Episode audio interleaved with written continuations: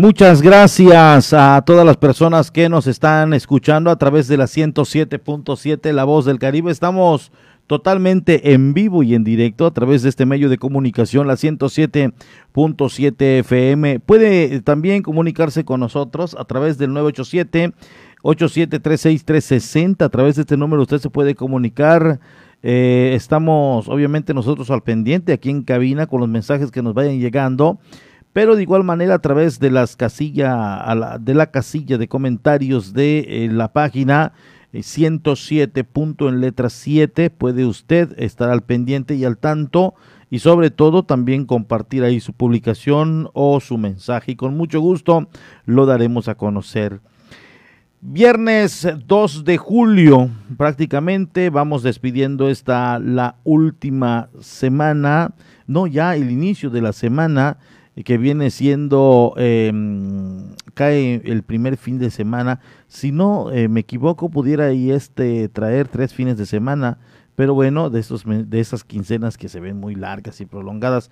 Pero no, em, vamos nosotros a estar muy al, al tanto y sobre todo a lo que va sucediendo en la isla de Cozumel en este inicio de mes, fin de semana que cae en inicio de mes. Así que agradezco puntualmente a todos los que nos sintonizan, a todos los que nos están en estos momentos em, escuchando a través de la 107.7, La Voz del Caribe en el macizo continental, donde también nos escuchan desde Puerto Morelos, Puerto Maya, Puerto Aventuras, eh, Playa del Carmen, eh, algunas otras comunidades circunvecinas y por supuesto la costa de la Riviera Maya.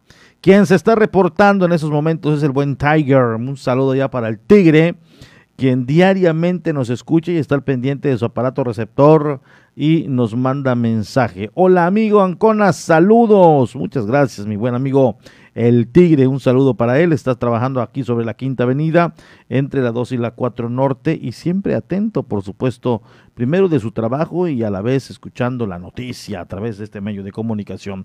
Damos inicio de esta manera con la información correspondiente a este viernes 2 de julio del 2021. Ayer, ayer como todos eh, eh, pues saben, eh, estuvo en este fin, este, este ombliguito de semana, miércoles, el barco eh, Celebrity Age y también estuvo la, eh, la, de la Royal Caribbean, el Adventure of the Seas y por la mañana sostuvimos una plática con el presidente municipal. Ayer, eh, obviamente, si no tuvo la oportunidad de escucharla, se la vamos a reproducir. Fue en cuanto al tema de la llegada de cruceros de este mes y para el siguiente. Eh, se habla de un número ya importante. La Carnival será en los próximos días cuando ya visite Cozumel. Eh, también hay interesados otros como la Norwegan. Está interesado también Disney, que será hasta septiembre. El MSC será ah, eh, en, en, en, mes de agosto. En fin, hay todavía esperanza y expectativa de que estos navíos lleguen de las otras líneas navieras que conforman la CLIA en el mundo y bueno, de esto platicó el presidente municipal, al igual también eh, se abundó un poco en cuanto a los vuelos que hoy, por cierto, se incrementan dos frecuencias más, fin de semana también vienen otros vuelos, en fin, la isla está siendo atractiva para el turismo extranjero que están llegando por diversas vías y que finalmente están eh, generando derrama económica. Y esto nos da a nosotros mucho gusto. Vamos a escuchar esta información del presidente municipal al abundar precis, eh, eh, el tema de la llegada de cruceros y el incremento gradual que se va dando a este destino.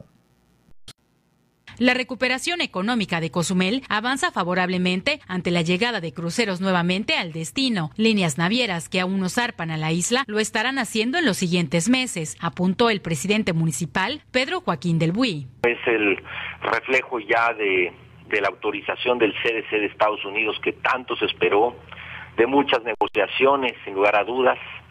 Este crucero también benefició a la gente de Majahual en Otompe Blanco. Entonces, pues estamos muy contentos porque esto ya es eh, oficialmente el inicio de, de, la recuperación del turismo de cruceros, eh, ya programándose más de 20 cruceros en lo, eh, tecnologías como, como Zoom pues nos han arrojado ya el inicio de casi todas las líneas. Hemos también entablado comunicación con Disney. Disney todavía no reactiva sus cruceros, quizás sea la última que lo haga. También MSC es la, la faltante, MSC también lo hará, ese sí ya oficialmente, entre finales de agosto y también inicios del mes de septiembre.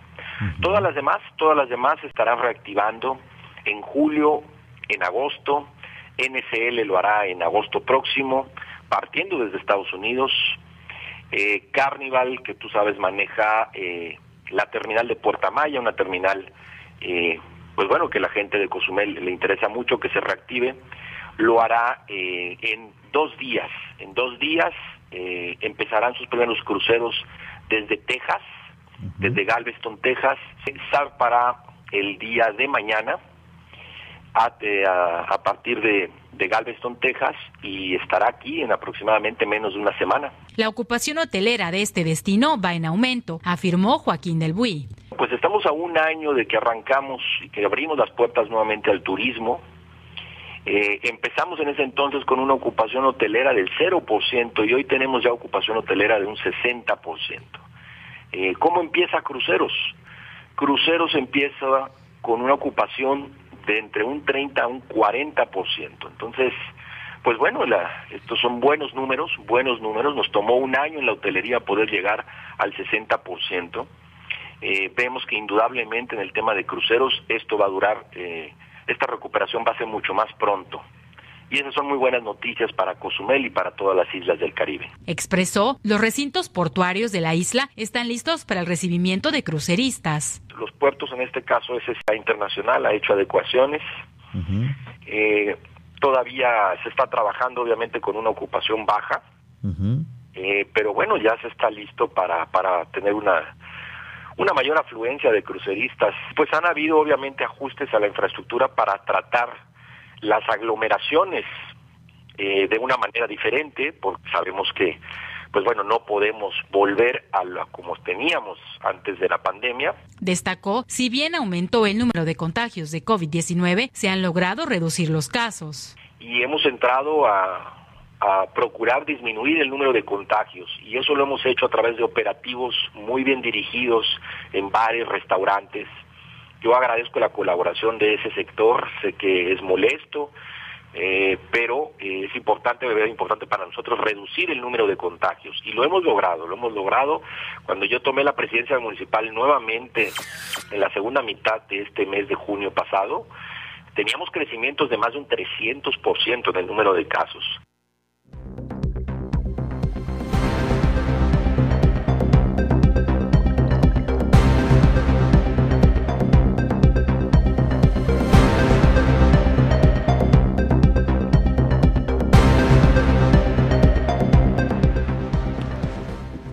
Ya está la información del presidente municipal en torno a la llegada de más cruceros. La expectativa, por supuesto, es buena. Creo yo, de manera personal se lo digo, eh, cerraremos eh, este año de mejores eh, condiciones en las que se cerró 2020 y qué bueno por la iniciativa privada, por el trabajo de la gente que se quedó sin él, por la derrama económica, en fin, ojalá y se vaya mejorando eh, pues gradualmente la economía y sobre todo el rescate de los trabajos de mucha gente que desafortunadamente se quedó sin su sustento. Y bueno, hablando precisamente de incrementos, en un comunicado nos dieron a conocer que por tercera semana consecutiva se intensifica el tráfico aéreo en el Aeropuerto Internacional de Cozumel, muestra de que obviamente la reactivación económica y turística se está avanzando en ello.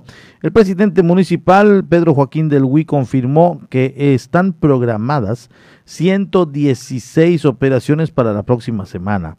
El alcalde detalló que las operaciones pasaron de 94 hace dos semanas a 116 programadas para la próxima semana, toda vez que del 21 al 27 de junio fueron 94 operaciones, del 28 al 4 de julio 98 y la próxima semana será de 5 a 11, eh, del 5 al 11 de julio serán los 116 vuelos de entrada y salida en terminal aérea de Cozumel. De igual manera destacó que mañana, es decir, hoy, abrirá la primera de dos nuevas conexiones desde y hacia la ciudad de Monterrey con Viva Aerobús y el sábado lo hará Magni Charters, asimismo, Magni Charters, asimismo las conexiones hacia la Ciudad de México con Volaris se duplicarán en el presente mes de julio. Actualmente Cozumel tiene conexiones internacionales con Houston, Denver, Los Ángeles, Chicago, Miami, Dallas y Charlotte mediante las aerolíneas United, Southwest, American Airlines, Frontier y Sun Country. Además, Volaris une a Cozumel con la Ciudad de México, al que se suma Viva Aerobús y Magni Charters con la conexión a Monterrey. Esto generará sin duda alguna arribo de turismo nacional, así también como extranjero. Eh, siempre no nos vamos a cansar nosotros de decirle que seamos buenos anfitriones, eh, que eh, hagamos y participemos y trabajemos para que los turistas, tanto nacionales como extranjeros, tengan un buen recibimiento, un muy buen trato, que su estadía aquí sea placentero, confortable y que solamente se encargue de disfrutar, que no se preocupe que si le van a mentir con la venta de un ah, de una artesanía, que si eh, le van a cobrar de más en cuanto al cobro de automóviles, eh, que eh, cositas hay veces que le entorpecen las vacaciones. Claro, ellos estarán conscientes si le causan un daño a algo, eh, si están comprando algo que no es lo que realmente están comprando, todo se basa en los costos y los precios. Entonces, pues allá está. Esperemos ser muy buenos anfitriones y que obviamente no le agüemos la fiesta a los turistas que llegan a esta isla de Cozumel.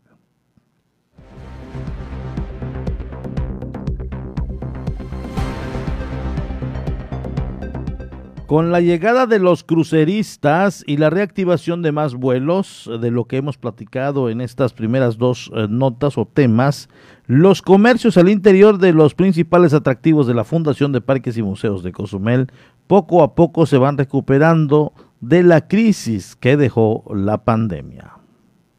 Dejaron buenos ingresos económicos los turistas nacionales de cruceros y de pernocta en hoteles al haber visitado los parques nacionales de San Gervasio, Punta Sur y Chancanap, indicó Emilio Villanueva Sosa, presidente de la Fundación de Parques y Museo de Cozumel. Villanueva Sosa explicó que con el turismo de paso y de estadía obtuvieron los resultados favorables en los diversos parques. Para los parques de la Fundación tuvieron a pesar del clima, que no era un clima muy soleado, tuvimos movimiento, bastante movimiento. En San Gervasio, en Punta Sur y en Chancanap tuvimos dos tours para los eh, delfines y hubo un flujo considerado, si hacemos una comparativa entre un miércoles normal y un miércoles con cruceros, estamos hablando que tuvimos un incremento del 300% de flujo. Estamos hablando de alrededor de 280, 300 personas que tuvimos, por ejemplo, en el caso de Chancanap, números muchísimo mayores a lo que normalmente teníamos con el turismo de pasadía y de pernocta. Eh, el parque definitivamente mayor beneficiado por la situación geográfica que la cual está y lo que representa el parque en sí, pues es Chancanap. En el caso de Punta Sur, pues bueno, tiene una distancia mucho mayor al centro de la isla de Cozumel, aproximadamente 30 kilómetros, pero ha sido bien recibido por el turismo de pernocte, el turismo de pasadía. Y en el caso de San Gervaso, bueno, siendo la única zona arqueológica de la isla, pues bueno, es bien vista a través del turismo cultural. El funcionario añadió al decir que los parques están preparados con todos los protocolos de sanidad, luego que los turistas de cruceros al desembarcar van de un lado a otro. Los parques de la Fundación son íconos muy representativos, son productos turísticos muy bien posicionados, que a su vez han tenido que ir migrando, han tenido que ir readaptándose, en este caso a las preferencias del crucerista. Y hemos diseñado, en dado caso, ante esta situación de COVID, espacios, eh, por decirlo así, burbuja, en dado caso de ser necesario para los tours que, así lo deseen. Sin embargo, pues hemos visto que el, el, crucerista al desembarcar, pues tiene cierta libertad de poder ir hacia un lado y hacia el otro, ¿no?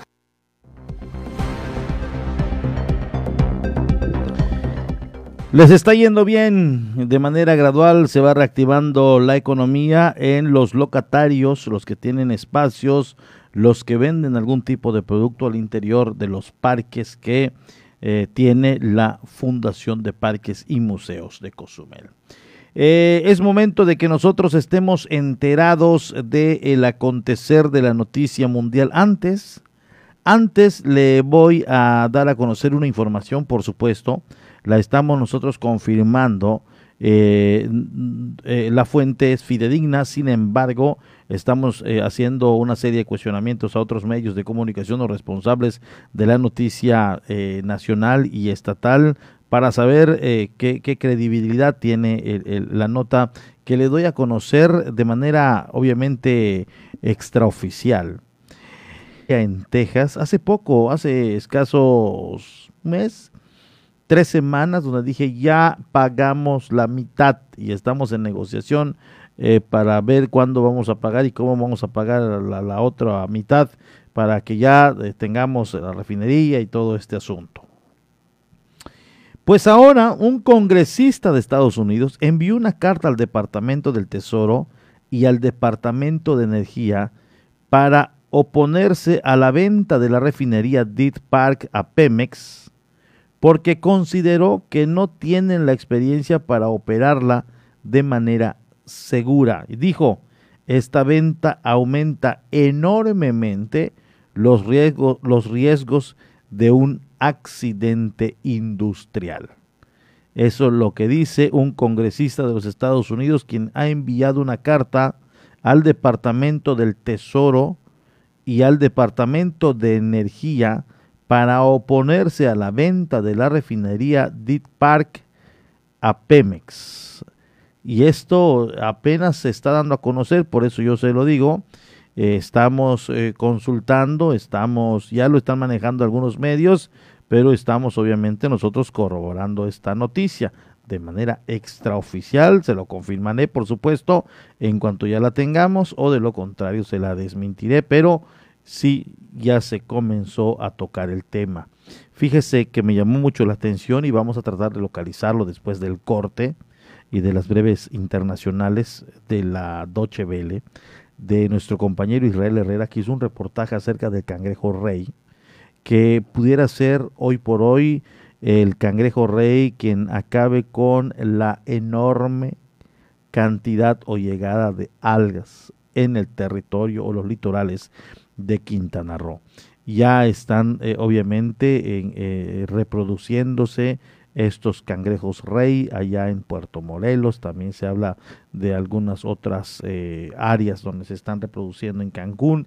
En fin, hizo un reportaje muy interesante que me llamó mucho la atención. Ayer, por cierto, lo estuve viendo en TV Azteca en Hechos Meridiano. También eh, Javier Alatorre lo pasó el pasado miércoles. Un trabajo muy bien, muy bien de nuestro compañero Israel Herrera y lo vamos a contactar para que nos platique más a detalle y a grandes rasgos este proyecto muy eh, por supuesto importante sobre todo por lo que se está viviendo con el eh, con lo de eh, la llegada de Sargazo a territorio de Quintana Roo. Vámonos a la Doche Vele que ya la tenemos lista posterior a un corte y volvemos con llamada telefónica de nuestro compañero Israel Herrera ya en Cancún.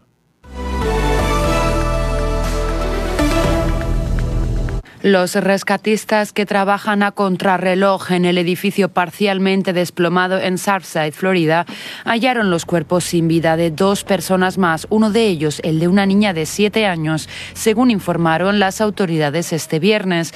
Las cifras actuales de la operación de rescate que entra en su noveno día ascienden a 20 muertos y 120 desaparecidos. Los nuevos hallazgos se dieron tras la reanudación de las tareas de búsqueda luego de una interrupción de 15 horas por riesgo de más derrumbes.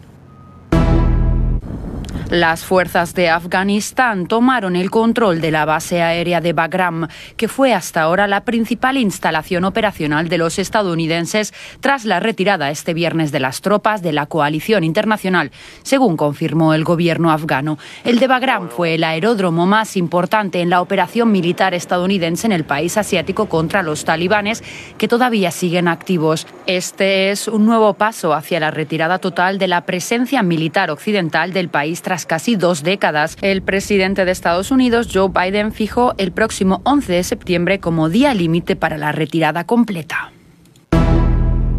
La canciller federal alemana Angela Merkel se mostró optimista este viernes tras reunirse con el primer ministro británico Boris Johnson y dijo tener confianza en que ambas partes hallarán una solución pragmática a la actual disputa por la aplicación del protocolo de Irlanda del Norte.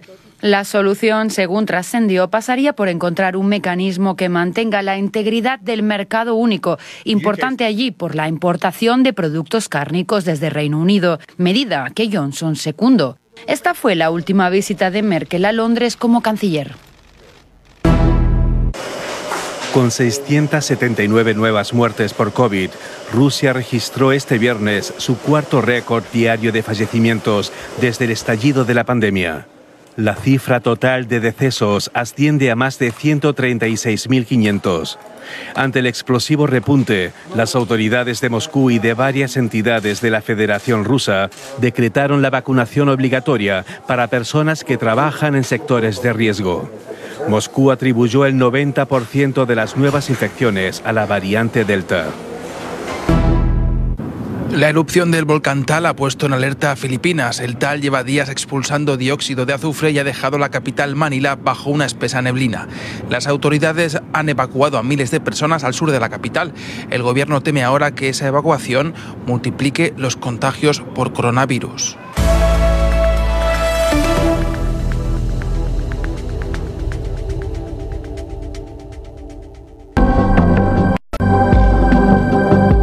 Vamos a una pausa. Estás en punto de las 12.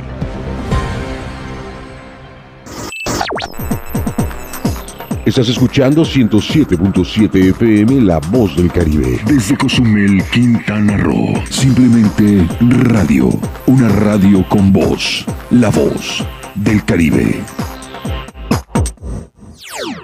Pepe Gordon, ¿qué pasa cuando irrumpe un cambio abrupto y liberador en nuestras vidas? Marisol Gacé, en este marco platicaremos sobre las mujeres y la rebeldía con la escritora Rosa Beltrán a propósito de su novela Radicales Libres. Y escucharemos las atmósferas sonoras del músico y compositor Alex Otaola. Los esperamos este domingo a las 10 de la noche en la Hora Nacional. Crecer en el conocimiento. Volar con la imaginación. Esta es una producción de RTC de la Secretaría de Gobernación. El COVID-19 no es un juego. Ayuda a prevenir los contagios. Si sales, mantén una distancia segura de las otras personas. Usa siempre la mascarilla de la manera correcta, cubriendo la nariz y la boca. No toques los ojos, la nariz y la boca. Lávate las manos frecuentemente por 20 segundos mínimo. Si te proteges, reduces el riesgo de contagio y proteges a todos. No bajemos la guardia. Esta lucha sigue. Ayuntamiento de Cozumel mejor música electrónica tiene una frecuencia, 107.7 FM. Todos los fines de semana Adriantec te presenta la mejor selección de música electrónica en sus diversos géneros. Cultura Beat. Sábados a las 7 pm. La voz del Caribe, tu frecuencia electrónica.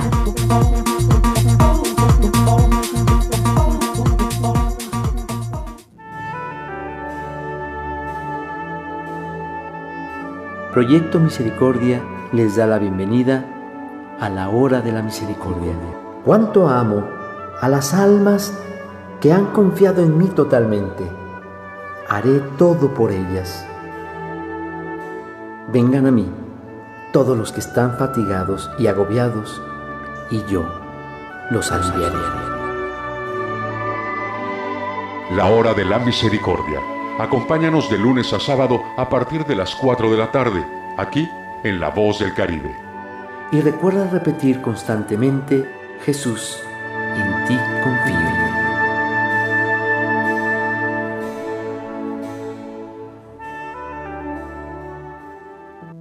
El COVID-19 no es un juego. No te conviertas en una estadística. ¿Te cuesta respirar con el cubrebocas? Si te contagias, será más difícil respirar con mascarilla de oxígeno.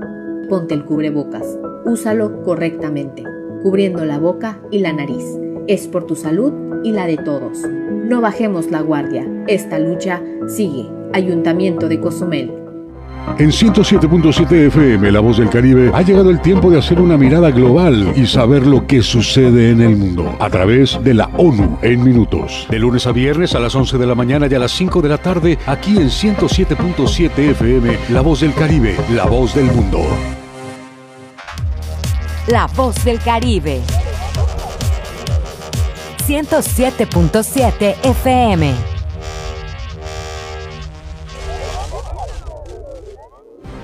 Y estamos de regreso en punto de las 12 con la información.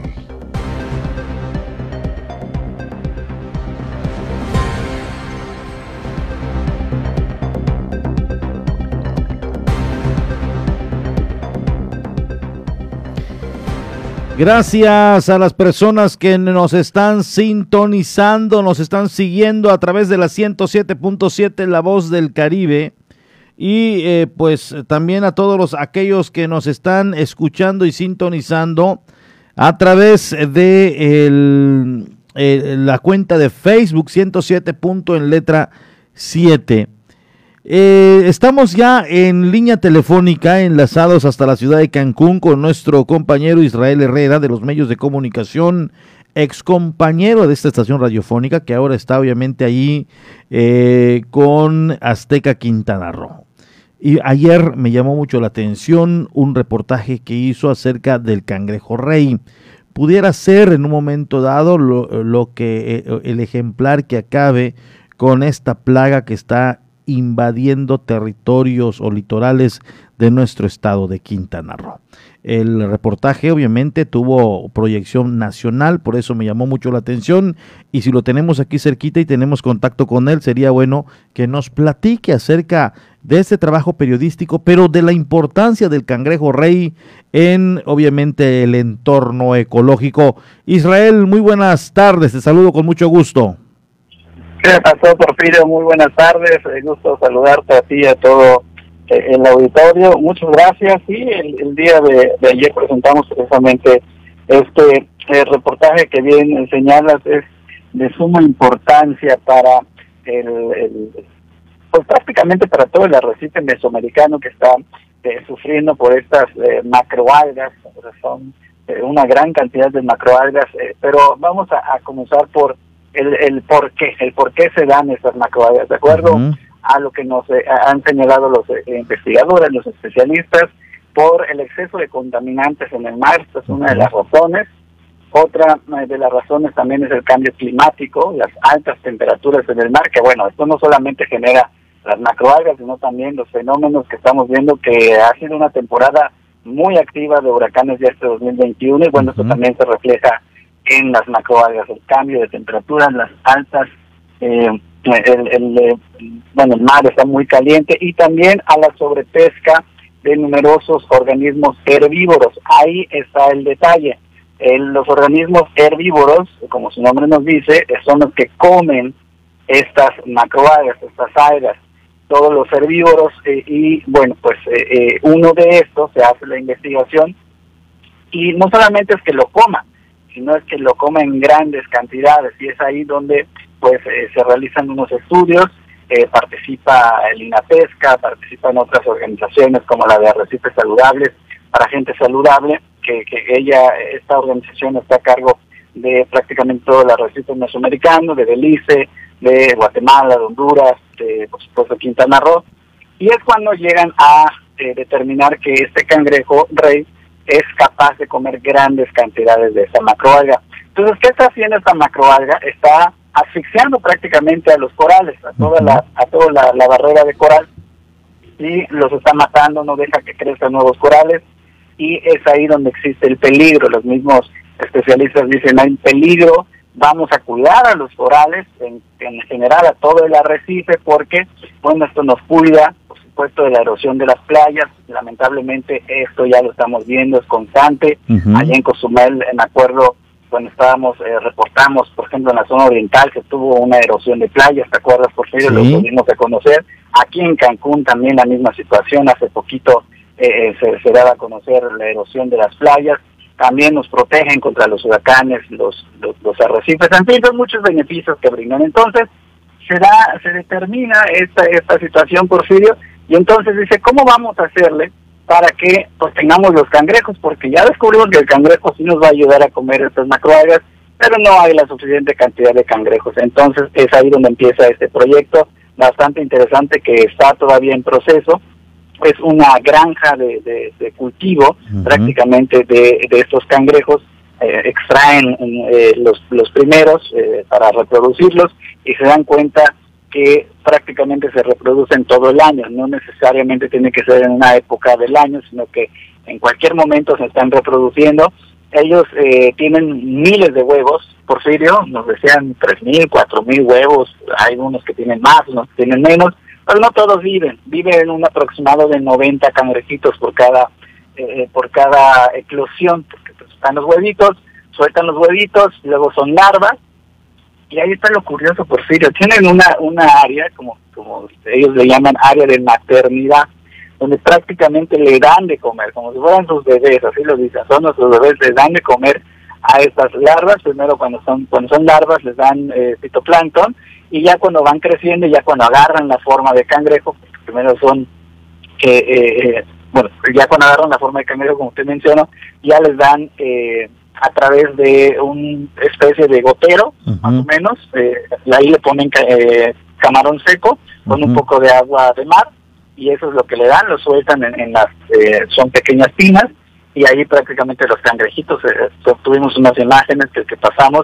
se ven como desde chiquititos comienzan ya a agarrar y a comer y eso lo van, lo van intercambiando con las macroalgas, tienen ahí ya diferentes macroalgas que han liberado del mar y eso le dan de comer, entonces ya empiezan a agarrar el, su instinto herbívoro, ¿no? Entonces, eso es lo que están haciendo, están cultivando los cangrejos, se espera desde que son larvas hasta que tengan ya la edad para ser liberados al mar, son seis meses más o menos, entonces antes de que concluya este, este año van a hacer la primera liberación, esta será en Puerto Morelos, y posteriormente irán llevando esos cangrejos a prácticamente todo, la, todo el norte de Quintana Roo, a todos los arrecifes, Cozumel sin duda alguna, pues tienen que estar ahí los cangrejos porque también son la barrera de coral más importante de, nuestro país y prácticamente la, la barrera eh, más hermosa que contamos y bueno, es un atractivo turístico. Entonces esto es lo que está sucediendo.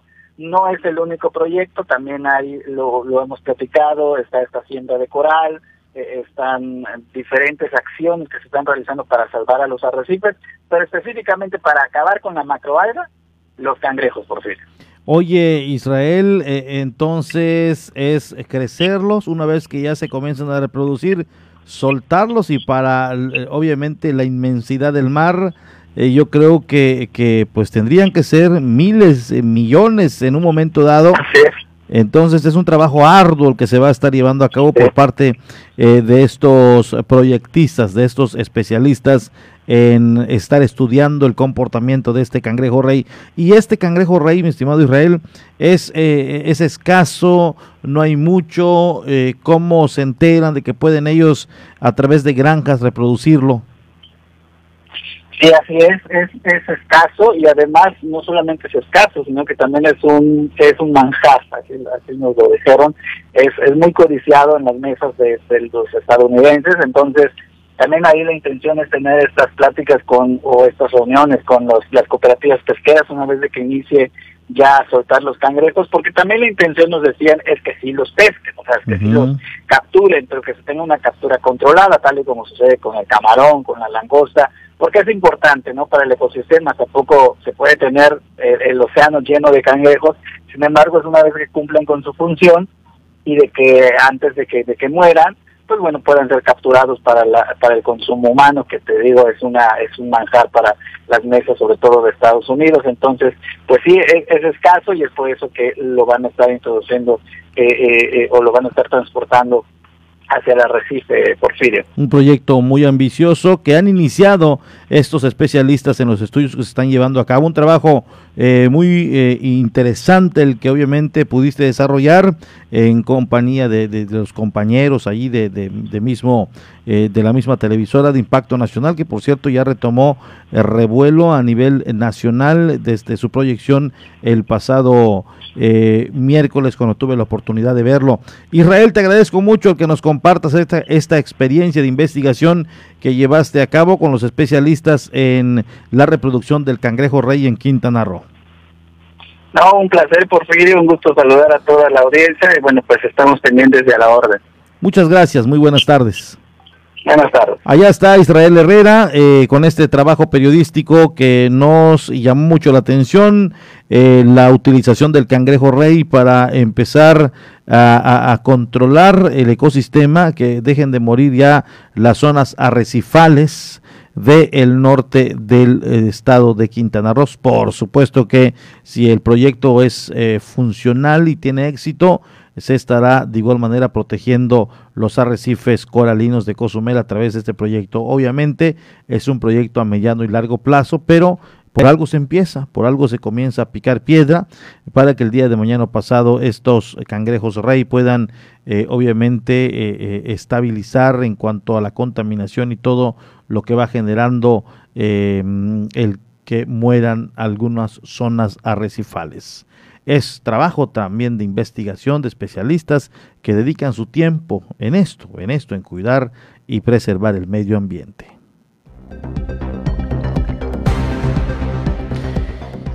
Nos llega mensaje con mucho gusto, con mucho gusto lo vamos a dar a conocer. Muy buenas tardes, mi estimado Porfirio Ancona. Un saludo a todos los que hacen posible la 107.7 FM, La Voz del Caribe. Aquí desde la joyería, presente un saludote y un abrazo virtual a Víctor Robledo Torres, que hoy está de manteles largos desde Cozumel hasta Texas. Allá está. Muchas gracias. De igual manera, yo hoy por la mañana tuve la oportunidad de felicitar a mi gran amigo Víctor Robledo Torres en su onomástico. Está cumpliendo un año más de vida. Él está en Dallas, allá está en el estado tejano de la Unión Americana estuvo hace mucho tiempo aquí en Cozumel, estuvo por varios años. Em, por cuestiones y azares del destino, él emprende el viaje al vecino país, ahí se encontraba su papá y su mamá y algunos hermanos, él andaba por aquí, eh, él es originario del meritito Monterrey, allá en Nuevo León, y ahora radicando en el vecino país norteamericano y desde aquí nos unimos a la felicitación, le mandamos allá un fuerte abrazo, que la pase bien en compañía de la familia, eh, sabemos que es una familia muy unida y en cada eh, celebración importante, en día de cumpleaños, en días de Navidad, días del padre, de la madre, Víctor Robledo junto con su familia, eh, se reúnen, conviven y se la pasan de lo mejor. Hoy creo que no será la excepción. Ahí en Estados Unidos todos eh, ya en su gran mayoría están vacunados, entonces pueden en algún momento dado reunirse eh, entre las familias. Sin embargo, me decía que ellos, en el caso de su mamá y su papá, son los que extreman precauciones, eh, tratan de cuidarse a, lo más posible, entonces todo va a estar bien. Un saludo para él, nuestro gran amigo Víctor Robledo Torres, hasta el estado tejano de la Unión Americana.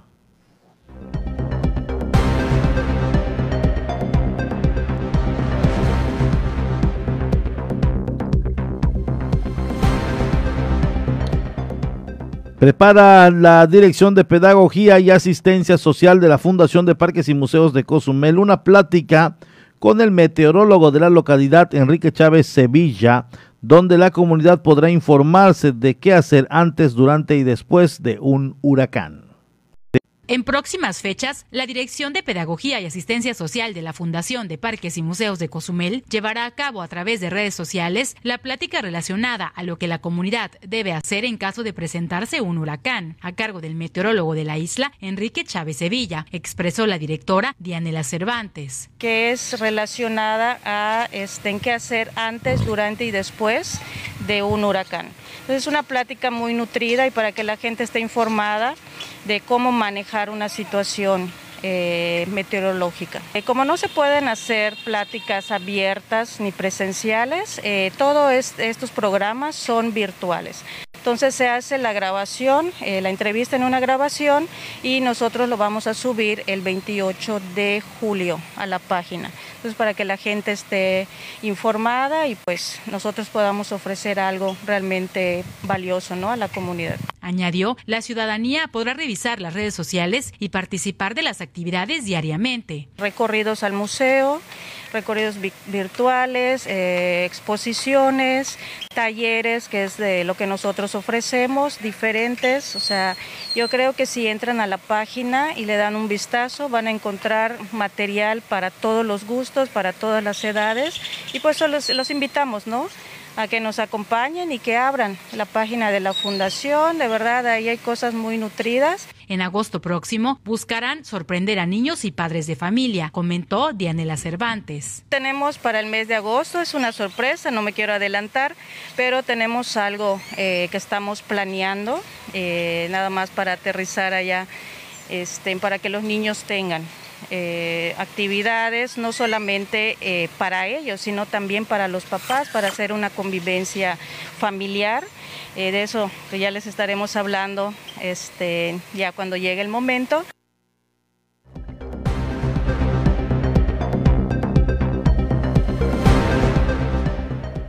Vámonos a escuchar qué nos dice el líder de la Canaco Servitur Cozumel con Manu López a través de la línea telefónica desde esta eh, de esta reanudación o recuperación económica gradual que va teniendo el municipio con la llegada de gente del macizo continental, un buen porcentaje en ocupación hotelera, a pesar de pandemia, a eso voy, y también la llegada de cruceros. Manu López está en línea telefónica. ¿Qué nos cuentas, Manu? Muy buenas tardes. Hola Porfirio, muy buenas tardes. Buenas tardes a ti a todos los escuchas de 107.7. Eh, sí, efectivamente, pues bueno, el día de hoy, de acuerdo a una entrevista que sostuvimos con el presidente de Canaco Servitura aquí en el municipio, Javier Villalobos Castañeda, pues bueno, eh, tocábamos ese tema, por cierto, incluso la recuperación eh, del municipio, como bien ya lo has apuntado, este regreso de los cruceros a la isla de Cozumel, que si bien pues bueno representa eh, una un retorno, una recuperación eh, gradual de Cozumel, pues bueno hasta el momento eh, se pudiera decir que de acuerdo a la información por parte del mismo sector empresarial, pues bueno esta actividad continua que se pudiera mostrar con esta recuperación económica, pues no se ha dado tal cual como pudiera eh, pensarse. La expectativa, si bien es muy alta ante el regreso de estos cruceros, pues bueno, aún así, aún así todavía eh, no se pudiera hablar de una recuperación económica eh, tal cual. Si bien las esperanzas son muchas, como bien lo hemos dado a conocer, pero hasta el momento, pues bueno, eh, para el sector comercial todavía no existe eh, una recuperación eh, tal cual como pudiera pensarse, por si bien, si bien, pues bueno, es poco a poco también este regreso, este esta visita nuevamente de los cruceros, esta llegada de los hoteles flotantes a la isla con un cierto número de pasajeros que también pues es menor a lo que estábamos acostumbrados a ver también con motivo de la pandemia, pues muchas cosas han cambiado, pero bueno, en el caso de este sector eh, comercial como tal, pues bueno, ellos eh, todavía no pudieran eh, notar esta recuperación como tal en la isla de Cozumel y que bueno, será poco a poco, de acuerdo a lo mismo que nos mencionó el mismo presidente de Canaco Servitura aquí en la isla, pues bueno, ellos están también esperando que esto sea poco a poco, de forma gradual, pero pues bueno sí sí eh, entendiendo que no se puede una recuperación como tal ahora con con pues con este con este con esta poca llegada eh, de turistas. Y bueno esto será pues a lo mejor diferente en los meses siguientes eh, lo que para ellos también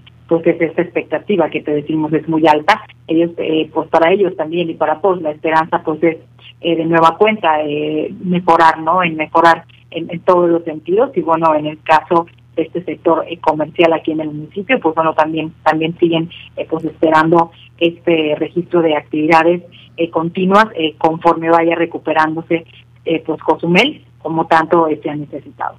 Muy bien, pues allá está, qué bueno que poco a poco vamos recuperándonos eh, mi estimada Manu, en el tema de la economía, en el tema gradual que se va dando en la isla de Cozumel, llegada de cruceros, viene más llegada del macizo continental, se van a incrementar vuelos a la isla de Cozumel, es decir, estamos, eh, nos estamos viendo beneficiados con esto eh, de las clases virtuales que se están llevando a cabo, creo que yo en todos los países y, y, en algunos otros estados de México, lo que está generando que los jóvenes que tienen ahí ahorrado algún dinerito, vengan a hacer sus estudios aquí a Cozumel, a continuar con su estudio virtual, al igual que gente de otros de otras nacionalidades, y esto se está mirando en la economía de nuestra isla. Ya no está ya no está tan difícil como al principio de la pandemia, ya le fuimos buscando la vuelta y eso está generando el incremento precisamente en las tienditas, en los negocios, en la iniciativa privada, las que están organizadas a través de cámaras empresariales como en el caso de la Canaco y eso nos da un enorme gusto, mano. Te agradecemos, algo más que seas puntualizar. Eh, efectivamente, Porfirio, eh, bien eh, lo acabas de mencionar y ahora que tocas también el tema eh, pues, de estos negocios, incluso lo platicábamos con el mismo presidente de la Cámara de Comercio aquí en Cozumel respecto también a estas pues estas certificaciones que los negocios deben de tener, Porfirio, porque si bien pues bueno ahora con motivos también de esta contingencia sanitaria, pues bueno todos los negocios tienen que pues cumplir cumplir con certificaciones para poder operar de una forma correcta, eh, tener todos los protocolos eh, sanitarios. Y le preguntábamos precisamente eh, si los agremiados estaban o están cumpliendo con todos estos requisitos con toda esta certificación y efectivamente pues sí si bien depende de cada uno de los dueños de los negocios la responsabilidad de poder pues continuar con estos cuidados con estas medidas sanitarias y, con este con estas certificaciones pues bueno lo han estado cumpliendo eh, con el paso eh, del tiempo, si bien desde el año anterior hasta ahora, pues bueno, es una continuación y cada vez eh, pues es una pues un cambio, ¿no? Una, un poquito de, de, responsabilidad por cada uno de estos negocios. Sin embargo, a decir del mismo entrevistado, pues bueno, la responsabilidad va recayendo en cada uno de los dueños de los negocios, es situación que afortunadamente pues ha salido bien, se ha visto la certificación, todos han cumplido, incluso pues bueno, llegan quienes a veces no tienen tanto conocimiento de, de cómo realizar estas certificaciones, pero bueno, reciben también ayuda por parte de Canaco aquí en Cozumel y precisamente es como ya eh, pues se van dando estos números eh, de gente y de dueños de negocios que también están cumpliendo afortunadamente con las medidas sanitarias eh, pues para evitar más contagios aquí en Cozumel. Muy bien, Manu, te agradezco mucho la información que nos compartes. Muy buenas tardes. Gracias, buenas tardes. Allá está Manu López a través de la línea telefónica. Nos vamos rápidamente. Le informo antes de salirnos de tema le informo antes de salirnos de tema, con base al Centro Nacional de Huracanes de Miami, Florida, Estados Unidos, la Coordinación Estatal de Protección Civil informa que esta mañana de viernes la tormenta tropical Elsa evolucionó a huracán categoría 1 del Océano Atlántico, ubicándose aproximadamente a las 7 de la mañana del día de hoy a 3.400 kilómetros al este sureste de las costas de Quintana Roo, México, presenta un movimiento del este-noroeste de 290 grados a razón de 44 kilómetros por hora, con vientos máximos sostenidos de 120 kilómetros por hora. Se pide a la, a la ciudadanía mantenerse informada a través de las fuentes oficiales para evitar los rumores no representa peligro de momento para las costas de Quintana Roo. Así lo dan a conocer. Está a punto de cruzar las Antillas Menores. Durante las horas de esta mañana, de esta madrugada, entró a Barbados, donde obviamente se veía fuerte sus rachas, de acuerdo a un video que hemos podido nosotros tener, eh, pero eh, le insisto, no representa el huracán categoría 1 de nombre Elsa. Peligro, no representa peligro para costas mexicanas, ni mucho menos Quintana Roo. Cuando entre a las Antillas Menores, después de las Antillas Menores, ya estarían obviamente dándole un puntual, dándole un puntual seguimiento, es solamente para mantener prevenida a la ciudadanía. Esto es importante. Nunca es un trabajo de alertamiento. Yo siempre lo he dicho, es, es una campaña o una, un seguimiento de prevención para que sigan puntualmente esta trayectoria y cuando sea el momento de decir ya viene el huracán, ya estemos preparados. Yo diría que a esta hora, a este día y a estas alturas, comencemos a prepararnos, no viene nada, pero la cultura de prevención significa que cuando entre la temporada comencemos nosotros a prepararnos para no andar a las carreras. Es importante, no viene nada no representa peligro para Quintana Roo, pero si usted tiene las condiciones de hacerse de sus maderas, de sus tablas, de esto, de lo otro, comience a hacerlo y esto le va a servir para varios años.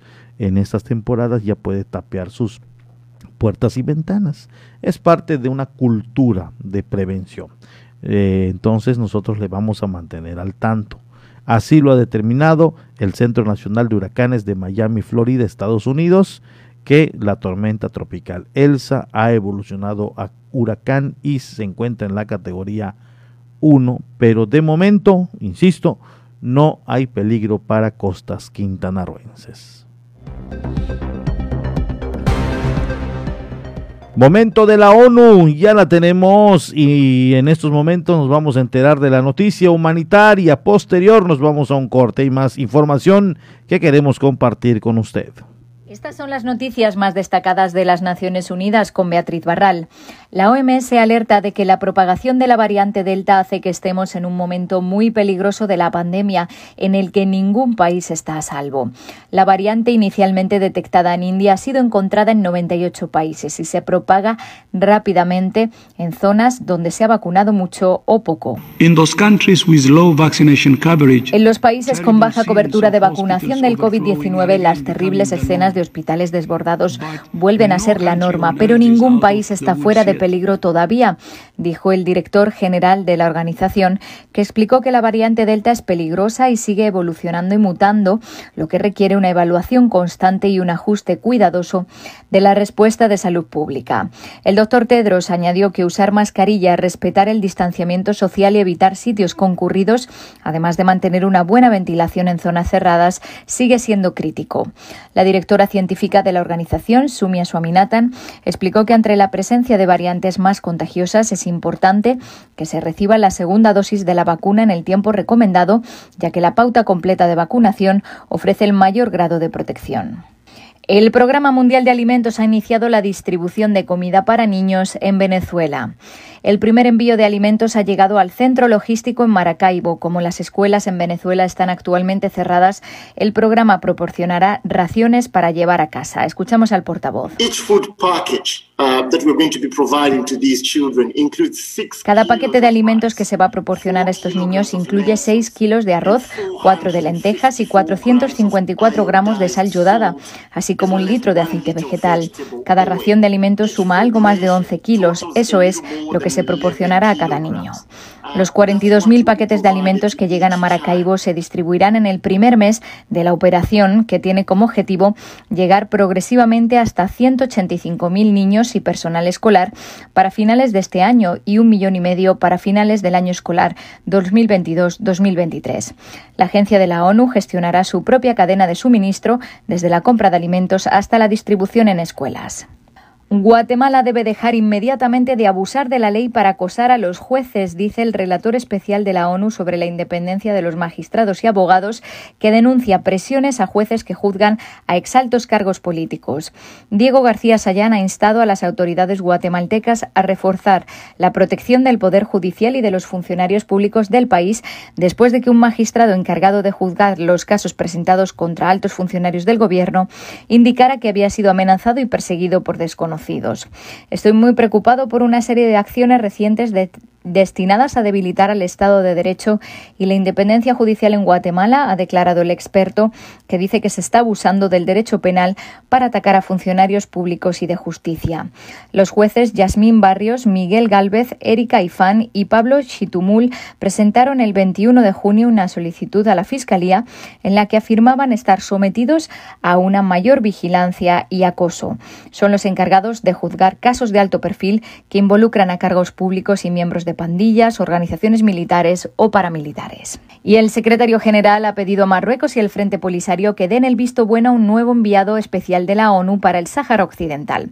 Antonio Guterres, que se encuentra visitando España, explicó que hasta el momento han planteado 13 nombres y no han tenido el consenso de las partes, que es fundamental para poder llevar a cabo el trabajo. Eh, eh, mi apelo es que el, próximo candidato sea bien acogido por, por las dos partes, porque es absolutamente esencial relanzar el diálogo político para también eh, hacer frente a todas las frustraciones que existen por una crisis que aún no, no tiene salida. El cargo está vacante desde que en mayo de 2019 dimitiera el expresidente alemán Horst Kohler después de que se suspendieran las negociaciones entre el Frente Polisario, que reclaman la celebración de un referéndum de autodeterminación contemplado por la ONU, y Marruecos, que propone un plan de autonomía.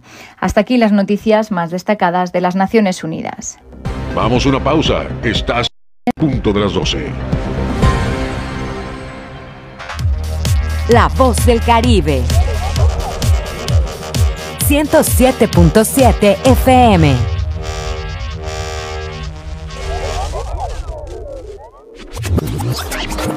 Hola, hola, ¿qué tal? Soy Aida Ramírez. Te invito a escuchar The Best Ones la cuenta regresiva de las cinco canciones más importantes del planeta, además de los eventos más relevantes de los artistas que ocupan este listado. Te espero de lunes a viernes en punto de las 10 de la mañana, por supuesto a través del 107.7 FM, La Voz del Caribe. El COVID-19 no es un juego. Ayuda a prevenir los contagios. Si sales, mantén una distancia segura de las otras personas. Usa siempre la mascarilla de la manera correcta, cubriendo la nariz y la boca. No toques los ojos, la nariz y la boca. Lávate las manos frecuentemente por 20 segundos mínimo. Si te proteges, reduces el riesgo de contagio y proteges a todos. No bajemos la guardia. Esta lucha sigue. Ayuntamiento de Cozumel. Una de las cadenas televisivas y radiales más famosas del mundo, la Deutsche Welle de Alemania, llega a nuestra estación.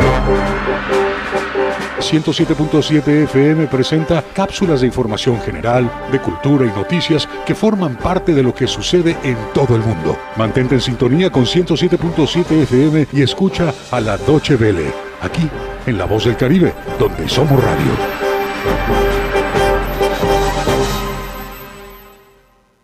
Pepe Gordon, ¿qué pasa cuando irrumpe un cambio abrupto y liberador en nuestras vidas? Marisol Gacé, en este marco platicaremos sobre las mujeres y la rebeldía con la escritora Rosa Beltrán a propósito de su novela Radicales Libres.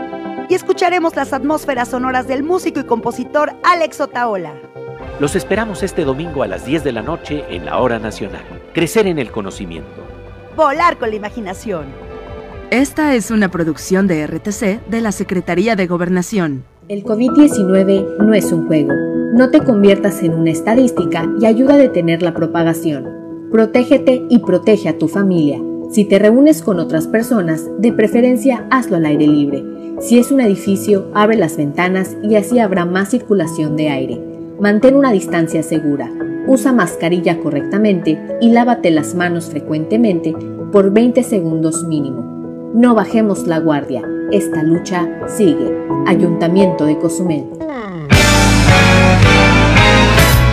¿Qué tal? ¿Cómo están? Les saludo hoy les quiero invitar todos los sábados a las 10 de la noche a que me escuchen en el programa de Rucos Night. Es un espacio tranquilo, un espacio para escuchar música de aquellas canciones que nos acompañaron durante la década de los 70s, 80s, un poquito de los 90s, no tanto, pero sí sobre todo 70s y 80s para rucos muy rucos, pero sobre todo canciones que nos traen muchísimos recuerdos y nos hacen disfrutar, recordar aquellos tiempos cuando éramos chicos, jóvenes, niños, adolescentes o incluso un poco rucos. Todos los sábados a partir de las 10 de la noche, Rucos Night con un servidor Alex de la. Ahí nos encontramos, ¿sí? A través de 107.7 FM, La Voz del Caribe.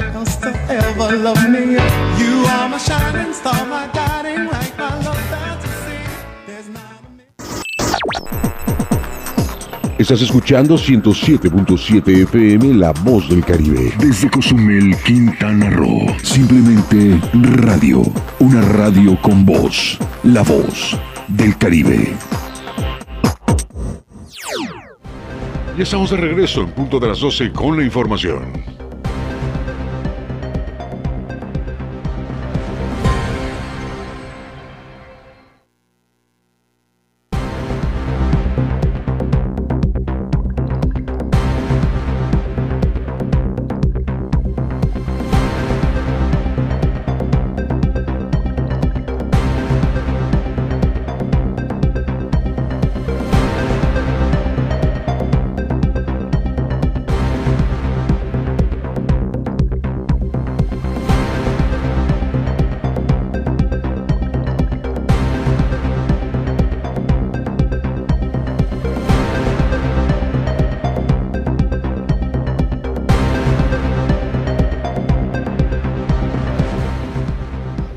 Nos está escuchando el coronel Enrique Chávez Sevilla y me está, creo que lo dije mal, mi estimado Mauri, y, no, no sé, eh, no sé, em, sí recuerdo que dije huracán categoría 1 en el caso de Elsa, pero que vino de una evolución de una tormenta tropical, algo así mencioné.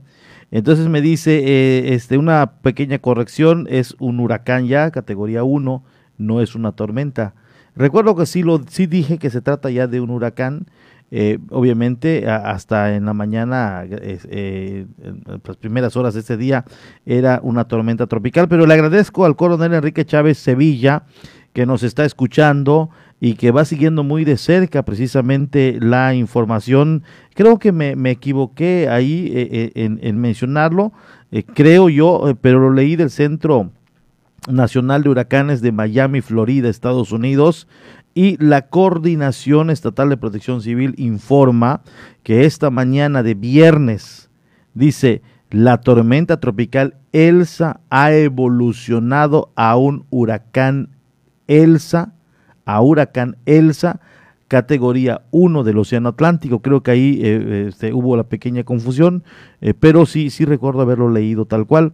La tormenta tropical Elsa evolucionó a huracán Elsa categoría 1 del Océano Atlántico, ubicándose eh, a, los, a las 7 de la mañana del día de hoy a 3.400 kilómetros al este-sureste de las costas de Quintana Roo, México, y presenta un movimiento al oeste-noroeste, 290 grados, a razón de 44 kilómetros por hora, con vientos máximos sostenidos de 120 kilómetros por hora. Se pide a la ciudadanía mantenerse informada a través de las fuentes oficiales que son la Dirección de Protección Civil de Cozumel, que obviamente tiene como meteorólogo al coronel Enrique Chávez Sevilla, y de igual manera a la Coordinación Estatal de Protección Civil de Quintana Roo, que comanda y coordina Adrián Martínez Ortega. Entonces, eh, la tormenta tropical Elsa de ayer ha evolucionado hoy en las primeras horas a un huracán categoría 1. No hay riesgo de momento, el pronóstico así lo indica, para costas quintanarruenses. Nosotros les vamos a informar si esto evoluciona, si esto una vez, cruzando las Antillas menores eh, puede dirigirse a este territorio. Nada está escrito, son solamente probabilidades, son pronósticos de las autoridades. El huracán se mueve ahora sí como pez en el agua, no sabemos para dónde va a agarrar, eh, eh, solamente se estiman algunas predicciones Em, y eso es lo que le estamos dando a conocer. Por lo tanto, las autoridades le dan puntual seguimiento para mantenernos eh, de momento informados eh, de manera fresca y oportuna a través de los medios y canales de comunicación. En este caso, nosotros nos basamos a lo que diariamente nos hace llegar el coronel Enrique Chávez Sevilla, por lo tanto es un informe oficial, esté solamente usted al pendiente. Eh, a ver si eh, eh, más, más tarde en, el espacio de las 16 horas podríamos en un momento dado enlazar al coronel Enrique Chávez Sevilla de las 18 horas, perdón, 6 de la tarde para que nos dé el, reporte más, más, más em, reciente en cuanto al seguimiento que le van dando a este movimiento climático. Una vez pasando a las Antillas menores, obviamente le van a dar eh, mayor, eh, obviamente, seguimiento, pero los, los meteorólogos eh, también comienzan a analizar las aguas del Caribe y ellos dicen si viene una, si puede y tiene un, un porcentaje de formación, si puede disiparse, si puede aminorar su, de su eh, obviamente su desplazamiento, su fuerza, si puede virar eh, de acuerdo a cómo se comporta el mar Caribe en cuanto a temperaturas. Esto es lo que no sabemos y es por ello que muchas de las ocasiones nos orientamos nosotros con los meteorólogos. Es más, eh, mi estimado Mauri, si tienes la oportunidad, me acaba de mandar otro audio el coronel Enrique Chávez Sevilla Vamos a ver si tenemos la oportunidad de platicar con él acerca de, eh, eh, obviamente, de llamada telefónica, acerca de lo que eh, está pasando con esta Elsa, con esta huracán categoría 1 que ya comenzó a mostrarse ya comenzó a mostrar ahí señales de una posible evolución. Eh, ha ido de la tormenta tropical ahora huracán en las últimas horas.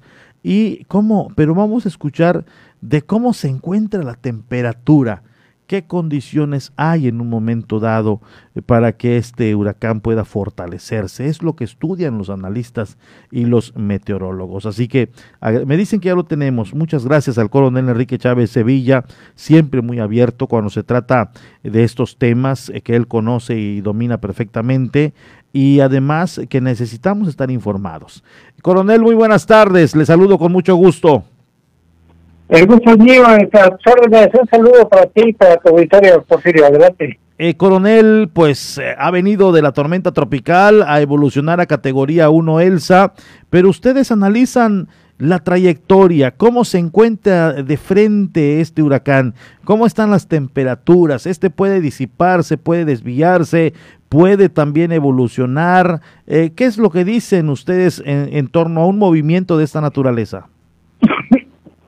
Sí, con gusto. Mira, el sistema va a continuar ahorita como huracán y cuando se encuentre más o menos el próximo domingo temprano al sur de Cuba, este va a volver a ser otra vez tormenta tropical. Se va a degradar porque las bandas nubosas están chocando, van a estar chocando con, con la superficie de la isla de eh, Puerto Rico y también la de Cuba y eso le va lo va a hacer que se minimice, baje un poquito su categoría otra vez a tormenta tropical y se vaya directamente hacia la parte occidental de la península de la Florida. Eso estoy estimando que sea más o menos para el próximo martes, en el transcurso del día. No hay de momento, y así lo hemos recalcado, y es importante que la gente solo escuche el pronóstico, pero que tampoco se alarme. De momento no hay riesgo para suelo quintanarroense, esto queda muy claro, y por eso es importante escuchar eh, a un especialista en estos, en estos temas, coronel. Así es, es correcto, este, eh, las cosas pueden cambiar y por eso es que nosotros le mantenemos la vigilancia puntualmente porque eh, ahorita las condiciones están para que se vaya eh, con la trayectoria que estamos estimando, pero eh, podría ser que hubiera algún cambio, ¿no? por eso no hay que no hay que alarmarse, pero tampoco hay que bajar la guardia, no hay que tener atención de la evolución de este fenómeno este hasta que entre a tierra, ¿no? Y empiece a entrar en la etapa de disipación que tienen esos fenómenos cuando se les acaba su fuente de alimentación, que es el agua cálida del Caribe. Obviamente esta mañana entró a Barbados en categoría 1 este huracán eh, vientos muy, intensos, de acuerdo a algunos videos que hemos podido ver. Prácticamente en el transcurso de hoy cruza las Antillas Menores y entra al Mar Caribe. Ahora, coronel, en cuanto al Mar Caribe, ¿cómo está en cuanto a temperatura, eh, en cuanto a, esto que pudiera generar una evolución mayor? Pues mira, ahorita estoy precisamente observando la temperatura del mar y pues hay condiciones para que se formen, ¿no? Ahorita es la época de los huracanes, pero este eh, afortunadamente no hay ningún ningún cambio ahorita, eh, vamos a continuar por algún tiempo más sin ningún evento.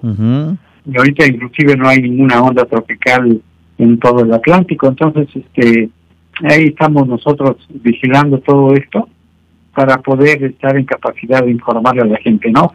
Este, pero hay que recordar que estos fenómenos en ocasiones suelen eh, tomar fuerza y evolucionar rápidamente, ¿no? Coronel, hay que confiarnos. Es, temporada de huracanes, hay que estarle dando seguimiento a todos los fenómenos. Muy bien. Coronel, en cuanto al clima que prevalece eh, eh, este día y el día de ayer, amanece nublado, chipi chipi, lloviznas dispersas, soleado, otra vez se torna gris el día. ¿A qué se debe? Porque nos preguntan mucho. Sí, se debe a que el aire eh, que está impulsando el anticiclón del Atlántico, eh, que trae humedad, eh, y cuando trae mucha humedad, suele pasar lo que nos pasó antes de los días eh, que tuvieron, estuvimos con nubes todo el día y con lluvias intermitentes. Cuando no hay tanta humedad, que eh, poco menos, hay algunas este, formación de nubes que se hacen y pueden traer alguna lluvia muy dispersa y nada de que sean en toda el área de la de la isla en este caso, ¿no? Condiciones eh, propias. ¿Perdón? Sí, son, condiciones, propias de la temporada. locales. Entonces, este, eso eh, hay que diferenciarlo. Por eso a la hora que yo les pongo, en el pronóstico les pongo si hay mucho contenido de humedad o hay poco, o hay moderado contenido de humedad. Y también suele ser que cuando cae lluvias como las que tuvimos en los días pasados, a la hora que sale el sol, al calentar las superficies este, de tierra, este eh, hacen que se evapore el agua, o sea, se evapore y esa agua, esas eh, partículas de agua que suben a la atmósfera, pues si encuentran eh, núcleos hidroscópicos, se pueden formar nubes y tener precipitaciones localmente, ¿no? O sea ah, que en algunos lados, muy dispersos, muy aislados.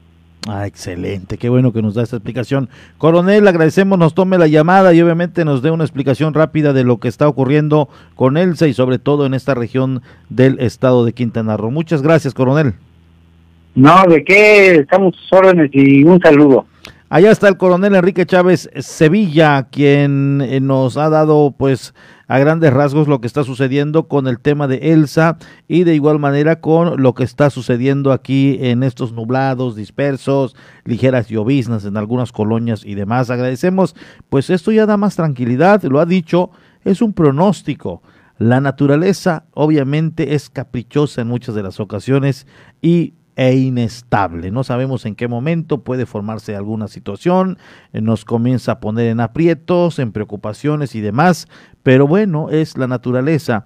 En este caso nos ha dicho que hay un pronóstico de que esta evolución de huracán eh, va a entrar por el sur de Cuba cruza obviamente Cuba, pero en el momento de tocar tierra va a disminuir nuevamente a tormenta tropical, eso es lo que nos dio a conocer, pero también dejó allí, eh, esto es para obviamente no, no desesperarnos ni mucho menos estar alertando. De cambiar las condiciones, de inmediato nos lo hará eh, de conocimiento y tampoco dijo hay que confiarnos, es decir, aquí la cultura, vamos a comenzar a prepararnos, no significa que estemos en alertamiento. Cuando una comunidad ya esté preparada desde el inicio de la temporada, comienzan a tapear, comienzan a podar árboles, comienzan a bajar cacharros que pueden ser proyectiles, comienzan a limpiar alcantarillas, comienzan a, a hacer un trabajo de preparación en ese momento ya estaríamos hablando de una cultura de cuidado, de prevención, eh, de protegernos sin necesidad a que nos alerten, sin necesidad de que nos digan, ahí viene un huracán, sin necesidad. Entonces, en este caso no hay amenaza para Quintana Roo, pero si comenzamos a prepararnos, vamos a ser una isla ya con mucha cultura de prevención. Aunque muchos nos digan, no, pues mira, eh, ¿cómo es posible que el vecino está tapeando? No, ese vecino no está loco, ni mucho menos está alertado, ni mucho menos eh, eh, está em, preocupando a los demás y a los demás vecinos, está preparándose. Es la cultura de que cuando llegue, y si es que llegue y esperemos si no, mientras todos estamos corriendo para aquí y para allá, el sentado frente a su casa, viendo cómo todos estamos corriendo de un lado para otro, y él ya tendrá cultura de, eh, de prevención. Es lo que quiere inculcar siempre la autoridad, pero desafortunadamente muchos no hacemos caso. Y a la hora estamos tratando debajo de la lluvia, limpiando alcantarillas, debajo de la lluvia cortando un árbol, con los fuertes rachas de viento, tratando de limpiar la azotea eh, y, todos desesperados, tapeando a la mera hora cuando ya comienza a llegar eh, el embate de, un, de una tormenta, amarrar cables, eh, tapar la ventana que se me vuela cuando viene un aire. Es decir, nos agarran dormidos, aletargados, nos agarran haciendo nada Entonces, la cultura va a ser precisamente esta, debería ser esta, estar preparados. Tenemos más información, eh, tenemos más información y agradezco al coronel que nos haya tomado la llamada. Le damos a, a conocer precisamente este tema.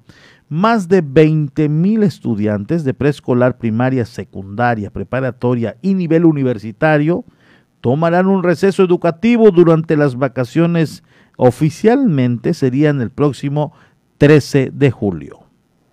A partir del 16 de julio estarán saliendo de vacaciones más de los 23 mil estudiantes de nivel preescolar, primaria y secundaria, aunque las preparatorias y universidades tienen diferentes fechas, dijo Eden Romero Chang, subdirector de Educación Municipal. Las estadísticas que tenemos en estos momentos son aproximadamente unos 23.500 desde nivel preescolar hasta el nivel universitario, que son los que se irían de vacaciones en esta temporada. Asimismo, dio a conocer que no se tiene una estadística de estudiantes que hayan emigrado luego que las clases actuales son virtuales. No tenemos el número exacto de alumnos que han emigrado, puesto que a pesar de que tenemos alumnos en las escuelas con los que no se pudo contactar durante todo el ciclo escolar, eh, podemos o creemos que se pudo deber a alguna situación tecnológica, que pues ya ves que ahorita todo es en línea, eh, entonces eso puede ser que ya cuando regresemos de manera presencial los alumnos lleguen físicamente a las aulas. Entonces no hay un dato estadístico certero. Por último comentó que para el regreso a clases las instalaciones educativas deben de contar con la certeza de seguridad de salud. La infraestructura de las escuelas tenemos que este, eh, las tres órdenes de gobierno eh, revisar las instalaciones que sean seguras porque han estado abandonadas poco más de un año entonces, este, ese sería el tercer punto, ¿no? que, la, que la infraestructura de los centros educativos esté en condiciones óptimas para, para que sea seguro el regreso de los niños.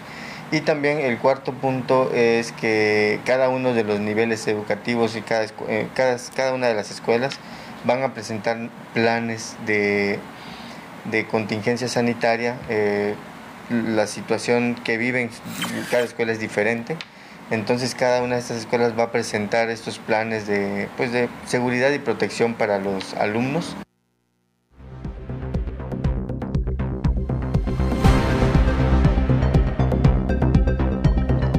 Hablando precisamente de, de huracanes, me dice el buen tigre, el que estuvo emocionante, me dice, eh, fue el, el Viula en 1965. En el Viula eh, fue precisamente el que, el que dice Tigre que disfrutó, obviamente estaba eh, pequeño y me está comentando, dice, eh, estuvo padrísimo ese huracán, lo disfrutamos y los otros y, y, los otros la pasamos en el campo militar o sea en la base militar, ahí eh, la pasaron y bueno, pues allá eh, del buen Tigre haciendo y recordando eh, los embates de los huracanes. Yo recuerdo perfectamente, estaba yo obviamente menor de edad, el, el, Gilberto, de igual manera impresionante, uno de los monstruos, pero pasó rápido, entonces vino con toda su furia, pero pasó muy rápido Gilberto. Esa la pasé allá en la comunidad de Solferino. Ahí la pasé. Eh, Wilma, sí, Wilma fue la, la de la década y creo que hasta ahora no se ha superado porque además de la intensidad en la que vino, pues estuvo estacionado porque se encontró con un frente frío y no avanzó. Se quedó sobre Quintana Roo y obviamente cada hora que pasaba de embate en categoría 5 arriba de los 200 kilómetros por hora y rachas de, de, más em, mayor fuerza pues obviamente nos dejó muy muy deteriorados pero eso créame que nos enseñó eh al grado de que ahorita vemos el 1 y el 2 y decimos, eh, no es nada, es un norte, es una tromba, es un majaché, diríamos, ¿no? Eh, porque estamos acostumbrados a algo grande, como en el caso de Wilma, que duró en categoría 5 más de 24 horas sobre la isla de Cozumel. Eh, recuerdo los que pasaron el año pasado eh, este, en categoría 2 y, y 3 eh, en a unas cuantas horas ya estaba fuera de territorio. Y esto, pues, eh, qué bueno que, hay en el recuerdo de muchos todavía estos huracanes. Recuerdo perfectamente, disfruté yo más en el caso de Gilberto, porque obviamente cuando estás pequeño, eh, de edad, no te preocupas, no temes, en, no temes, no tienes miedo, todo es novedad, quieres experimentarlo em, y, ya, ya de grande pues te tienes que preocupar por la familia, por tus bienes materiales y, se disfruta, vamos a llamarle de una manera porque es una experiencia inolvidable por supuesto, eh, pero tienes preocupación, estás disfrutando pero con miedo. En el caso de un niño, disfruta y no tiene miedo. Eh, por cierto, el Tigre dice que la pasó allá eh, en el campo militar. Eh, voy a aprovechar comentarlo. El padre del buen Tigre, que en paz descanse, era un francotirador del ejército mexicano. Y además de ello, era no era cualquier francotirador, era el que acompañaba las giras presidenciales era francotirador que cuidaba a la investidura de un presidente de la República. Era de esos elementos que llegan eh, y se suben a azoteas de edificios eh, donde se va a hacer un acto público, resguardando al presidente de la República, eh, viendo que todo esté bien, viendo que no haya una amenaza y que ponga en riesgo la vida de un, del presidente de la República. Entonces era un francotirador que viajaba en la comitiva de en la comitiva presidencial. Eso era, y, obviamente, pues en paz descanse. Y a mí, cuando me lo platica el tigre, me da mucho gusto porque de igual manera se apasiona contándome esas historias. Y siempre nos escucha. Y desde aquí le mando ahí un fuerte abrazo al buen tigre. Dice, que Viula lo disfrutó y que obviamente se acuerda muy bien de Gilberto y también de Wilma, pero dice, como Viula no ha habido otro, dicen que estuvo muy fuerte. El tema de Viula a mí me lo decía el profesor, em, el cronista Don Belio Vivas, que en paz descanse. Me dice, ese, el Viula fue muy fuerte, fue un huracán muy fuerte, pero en, esas, en esos años pues nos agarraba desprevenidos, no había maneras nosotros de enterarnos qué era lo que pasaba. Esto que ahorita enlazamos al coronel, pues nos da un panorama más amplio de cómo se va comportando el clima en la región. Ahora nos dice que en el Caribe hay condiciones que puedan eh, generar la formación de un huracán. Eso, eso no lo sabían hace muchos años atrás no tenían el acceso a los medios de comunicación y a la información y que, se genera a través de la tecnología. El coronel Enrique Chávez Sevilla y los, y los, y los que monitorean puntualmente están pegados a las computadoras, a los sistemas que tienen, eh, donde eh, obviamente los centros eh, de especialidades en fenómenos hidrometeorológicos les van dotando de información a cada momento y en tiempo real eh, no dudo que en estos momentos el huracanes ya esté sobrevolando la zona donde está este huracán para seguir enviando información en tiempo real y estos comunicados nos llegan a nosotros también de manera digital y en tiempo real y se lo estamos nosotros dando a conocer. No había. Eso hacía obviamente más, más interesante eh, más eh, eh, disfrutar más el momento en cuanto se daba un huracán, tal vez por la escasez de información que no fluía de inmediatez como es en la actualidad. Pero bueno, un saludo para todos los amigos que nos escuchan y que siempre están atentos y al pendiente de la noticia a través de este medio de comunicación. Gracias a los que se comunicaron, gracias también al coronel Enrique Chávez Sevilla, al equipo de noticias que ahorita está ya en, la, en el área de redacción y, grabación eh, para que, preparando información para que usted a las 18 horas esté bien, bien informado del acontecer. Yo le agradezco mucho el que me haya acompañado en estos 90 minutos, son una 30 de la tarde. Que tenga una bonita tarde, muy buen provecho, un excelente fin de semana y antes de despedir, le digo que a las 18 horas tenemos información eh, a través de este medio de comunicación y a este horario de 12 a 1.30 será hasta el próximo lunes, Dios mediante, Pásela bien, que tenga un excelente fin de semana, disfrute la familia. Por favor, no se esté exponiendo, no se exponga al coronavirus. Quédese en casa, medidas protocolarias. Si tiene que trabajar y ganar para el pan de cada día, hágalo, ni modo, ese riesgo que tenemos que correr. Eh, pero si no hay necesidad, quédese en casa. Muy buenas tardes y muy buen provecho. Punto de las 12 con Porfirio con la información más actualizada al momento, noticias nacionales, internacionales.